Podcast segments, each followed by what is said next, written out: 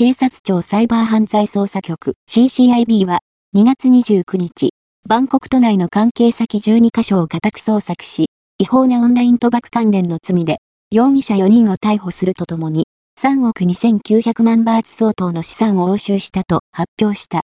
今回の手入れに先立ち、警察は、容疑者16人の逮捕状を取っていたが、逮捕できたのは4人だった。